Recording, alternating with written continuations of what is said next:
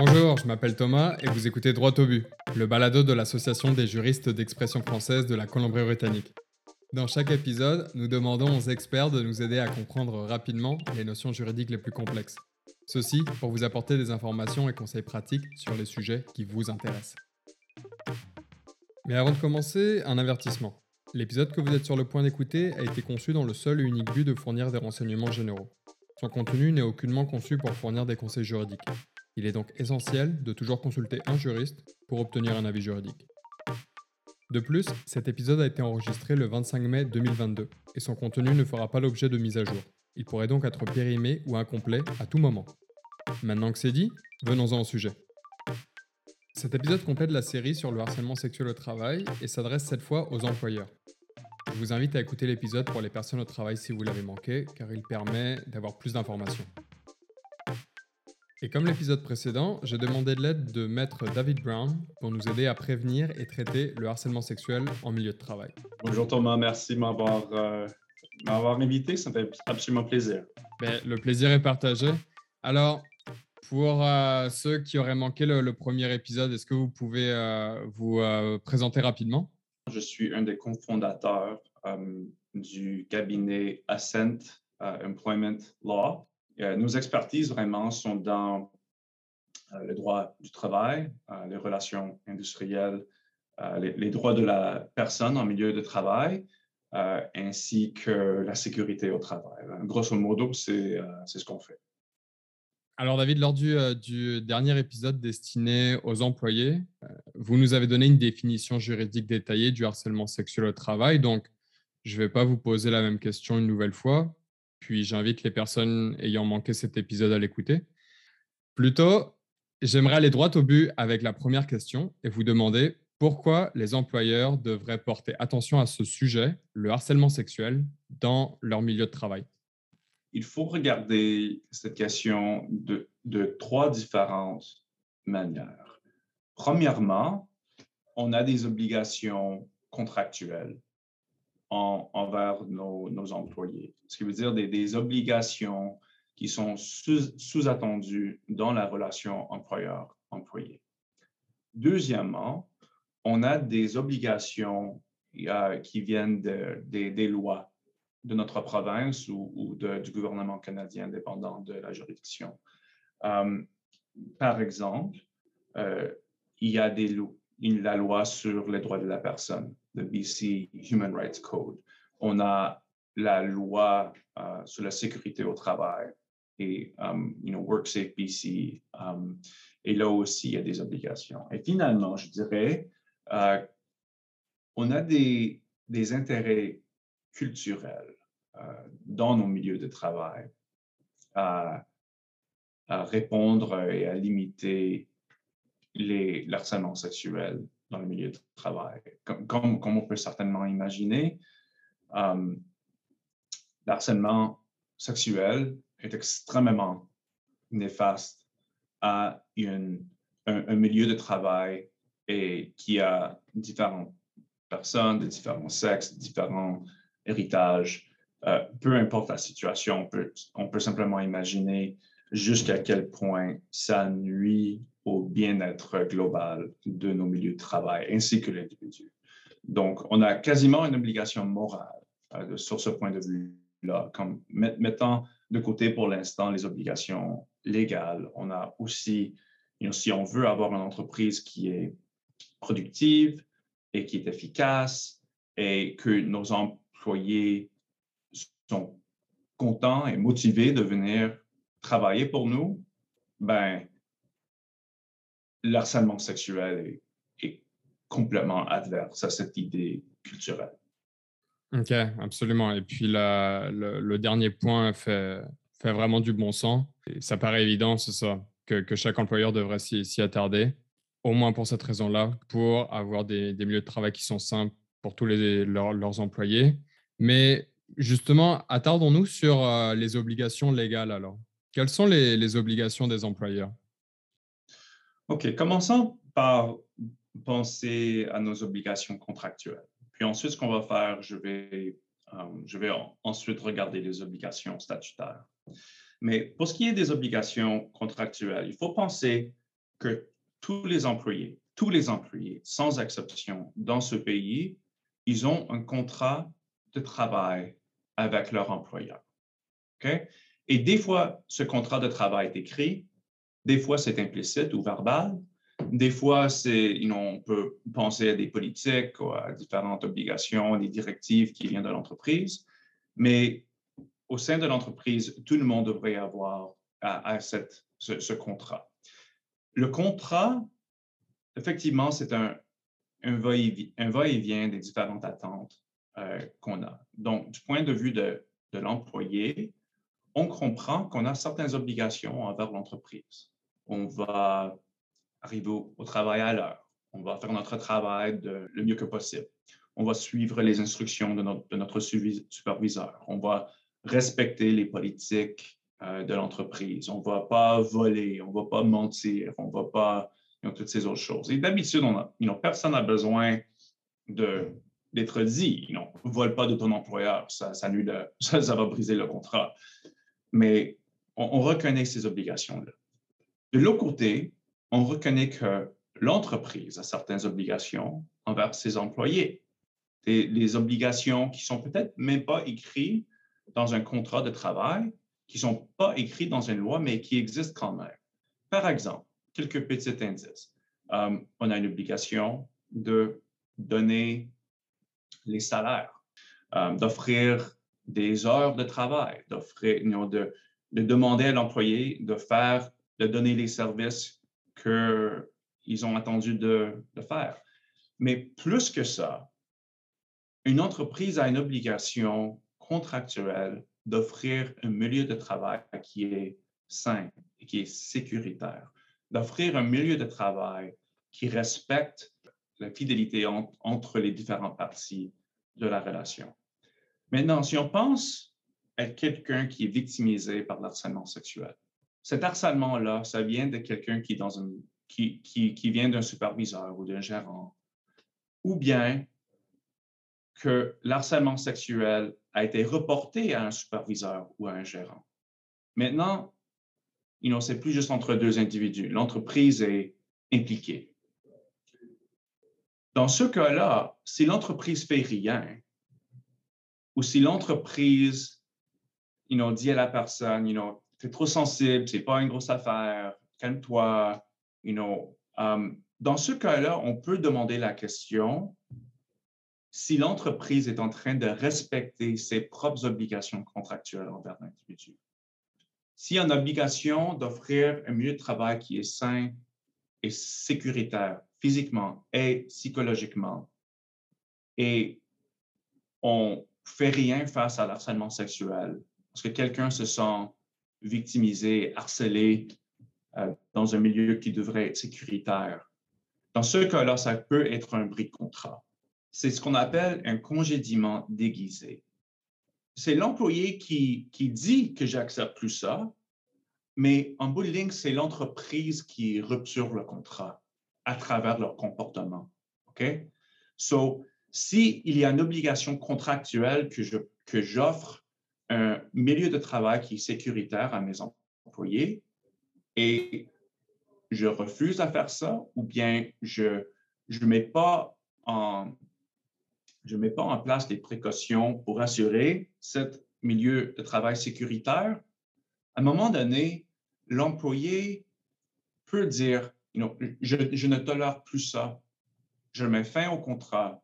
Et non seulement ça, parce que c'est toi qui as brisé le contrat, je vais maintenant vous poursuivre pour un congédiement déguisé. Donc, dans ce cas-là, ils peuvent euh, se présenter soit devant le tribunal des normes d'emploi, soit devant euh, la Cour provinciale ou la, Cour supérieure de la Colombie-Britannique euh, pour faire une revendication pour leur perte d'emploi. Alors ça, c'est ça, c'était les, obligations contractuelles. Alors les, obligations légales maintenant. Je vais parler de deux lois en particulier. Euh, il y a la loi sur les droits de la personne de la Colombie-Britannique. Il y a aussi la loi sur la sécurité au travail. Euh, commençons par la loi sur euh, les droits de la personne. Maintenant, au Canada, quand on pense aux droits de la personne, on pense souvent à la Convention de Genève, on pense souvent à la Charte des droits et libertés, et, avec raison. il y a au niveau national et international, c'est ça, les, droits de la personne. Mais les droits de la personne existent également dans nos, environnements quotidiens. Le travail, les services, euh, les publicités. Et essentiellement, au BC, euh, et comme en n'importe quelle autre province euh, et territoire de, ce pays, on a une loi qui dit que c'est contre la loi de discriminer envers un employé par rapport à certains euh, critères protégés. Donc, par exemple, la religion, le sexe, l'âge, l'ethnicité, euh, notre orientation sexuelle, euh, et, bien sûr, il y en a d'autres. ok? Mais mais pour nos fins, euh, ici, l'harcèlement sexuel est reconnu comme étant la discrimination à la base, sur la, à la base de sexe. Et la raison pourquoi, c'est que la discrimination, c'est lorsqu'on a, on crée un, un milieu de travail qui impose des, obligations négatives sur un individu par rapport à un de ses critères protégés c'est simplifié ce que je viens de dire, mais grosso modo, c'est ça. Maintenant, prenons l'exemple de l'harcèlement sexuel. Peut-être on a un milieu de travail qui est dominé par les hommes. Puis ces hommes-là ont, ont l'habitude de, de, faire des blagues sexistes, des blagues euh, euh, qui sont explicites et sexuelles, des choses comme ça. Puis maintenant, on, on embauche une femme. Puis elle, reçoit cette information constamment. Et même si les blagues ne sont pas dirigées envers elle, ça crée un milieu de travail qui est, qui est hostile envers les femmes. Et elle a absolument raison de dire, hey, j'accepte pas ça, je tolère pas ça. Euh, vous êtes en train de dénigrer euh, mon sexe, vous êtes en train de euh, me ridiculiser, même si je ne suis pas l'objectif de, vos blagues. OK? Ça, c'est la discrimination en milieu de travail. À cause de son sexe, OK? On a un milieu de travail qui est différent pour les hommes que pour les femmes. OK? Pour les femmes, elle va avoir un milieu de travail qui est hostile, qui fait face au ridicule, qui, qui, qui crée un milieu de travail qui est inconfortable et humiliant euh, pour elle. Tandis que les hommes, bien sûr que peut-être il y a des hommes qui sont inconfortables avec les blagues, blablabla, bla, bla, mais en même temps, c'est pas pareil. Les, hommes ne vont pas faire face à, un milieu, la même hostilité dans le milieu de travail. OK? Donc, avec un exemple comme ça, la femme aurait absolument raison de premièrement porter une plainte euh, envers avec la compagnie. Et si ce n'est pas réglé, ou si elle fait encore face à comme la rétaliation euh, ou, si la compagnie n'intervient pas comme il faut, elle pourrait également déposer une plainte euh, au tribunal des droits de la personne. C'est encore pire lorsqu'on voit des circonstances des actes rétaliatoires ou lorsque quelqu'un est congédié ou s'il y a l'harcèlement sexuel qui, euh, est extrêmement sérieux, peut-être euh, une agression sexuelle ou, euh, quelque chose comme ça, la personne aurait tout à fait droit de se porter, de porter une plainte au tribunal des droits de la personne. Et au fond, la plainte serait que l'entreprise n'a pas protégé l'individu, l'entreprise a créé et toléré et a permis euh, un milieu de travail qui est hostile envers les femmes dans, l'encadrement de ces murs. Et euh, même si ce n'est pas l'entreprise qui présente une politique qui dit que les femmes sont payées 25 moins que les hommes, comme j'ai dit, ils sont implicites dans l'acte discriminatoire s'ils n'en font rien. Oui, c'est ça. Alors, on comprend bien que c'est important pour les employeurs de, se préoccuper du sujet du, harcèlement sexuel, aussi pour ces raisons-là, parce qu'ils ont des, obligations légales et contractuelles envers, envers leurs employés. Alors justement, ma prochaine question, comment les employeurs peuvent prévenir le harcèlement sexuel dans leur milieu de travail et faire en sorte de pas, de pas créer, c'est ça, un environnement toxique comme dans l'environnement que vous venez de, vous venez de donner, euh, David? Premièrement, ça commence par simplement avoir une, une, politique de communication que on, dit arrête. ce n'est pas toléré, euh, ce n'est pas, ce pas accepté dans le milieu de travail. Deuxièmement, j'encourage les entreprises, surtout les entreprises qui sont, you know, pas juste des, petites entreprises de quatre ou cinq personnes, comme surtout les entreprises qui ont main-d'œuvre et qu'il faut avoir un plan de communication qui, qui est constante à travers l'entreprise, de mettre en place une politique sur l'harcèlement qui qui parle spécifiquement de l'harcèlement sexuel.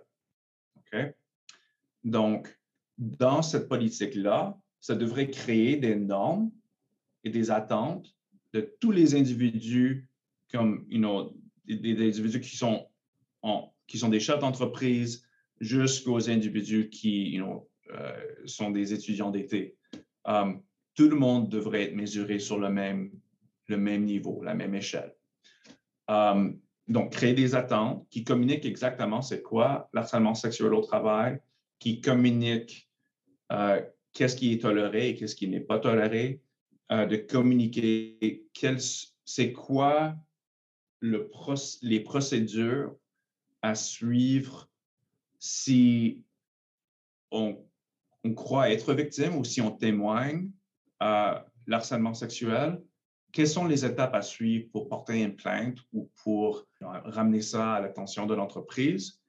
Et quelles sont les procédures pour enquêter euh, ces plaintes-là, pour déterminer quels sont les faits, qu'est-ce qui est arrivé et quelle devrait être la réponse de, euh, de l'employeur? Finalement, D'après moi, ce n'est pas suffisant d'avoir une politique. Il faut avoir un plan de communication. Et d'habitude, ça, c'est à travers avoir des, euh, d'entraîner notre main-d'œuvre. Une formation lunch and learn, peut-être il y a des exemples, peut-être il y a des. Mais essentiellement, avoir quelqu'un qui est qualifié, ça peut être quelqu'un qui est dans l'entreprise, ça peut être quelqu'un de l'extérieur de l'entreprise, mais avoir quelqu'un qui est formé dans le sujet, nous donne une présentation une formation aux procédures à, suivre et aux attentes de, l'organisation. Et sur ce point-là, ce n'est pas un one and done, d'après moi. C'est, bien sûr, la plupart du monde vont apprendre des nouvelles matières à travers la répétition. Donc, étape numéro un, on lit la politique. Étape numéro deux, peut-être on reçoit une formation. Mais dans le futur, euh, j'encourage les entreprises à retourner sur le sujet à, je ne sais pas, à des intervalles assez réguliers. Euh, ça n'a pas besoin d'être une, nouvelle formation à chaque fois. Ça peut simplement être ce qu'on appelle un lunchbox review quand tu fais ton, compte d'équipe le matin tu peux juste avoir un petit sommaire pour dire, juste, je veux juste euh, que tout le monde reconnaisse qu'on a cette politique ici, voici les attentes de l'entreprise. Si vous avez, euh, si, vous, si vous avez témoigné des plaintes comme ça, je vous encourage de me parler en privé, on peut prendre ça davantage. Euh, mais, mais voilà. Et avoir un politique qui reste dans un tiroir que personne est au courant du contenu, ça ne sert à rien il faut que ça soit visible. Il faut que ça, fait, ça fasse partie de la culture de l'entreprise. C'est ça, et que toutes les personnes au travail soient au courant que celle-ci existe et quels sont les, les, principes et procédures qui sont dans cette politique. Absolument, c'est très juste. Alors, on vient justement de, parler de comment les employeurs peuvent prévenir le harcèlement sexuel. Maintenant, euh, comment les employeurs peuvent traiter les cas de harcèlement sexuel? ça semble être une question qui est évidente, mais ce n'est pas tout à fait évident parce que, comme on peut imaginer, pas tous les cas de harcèlement sexuel sont pareils. Il y a une, ce qu'on appelle une, ce que je dirais plutôt comme une échelle de sévérité. Pourtant, il faut commencer par reconnaître que même s'il y a certains actes qui sont euh, plus sérieux que d'autres, tous les cas d'harcèlement sexuel sont importants et tous les cas sont surtout importants aux victimes. OK? D'habitude, on, on, devrait commencer par reconnaître que tous les témoins, tous les victimes ne sont pas pareils non plus. On a tous nos bagages, on a tout notre propre historique.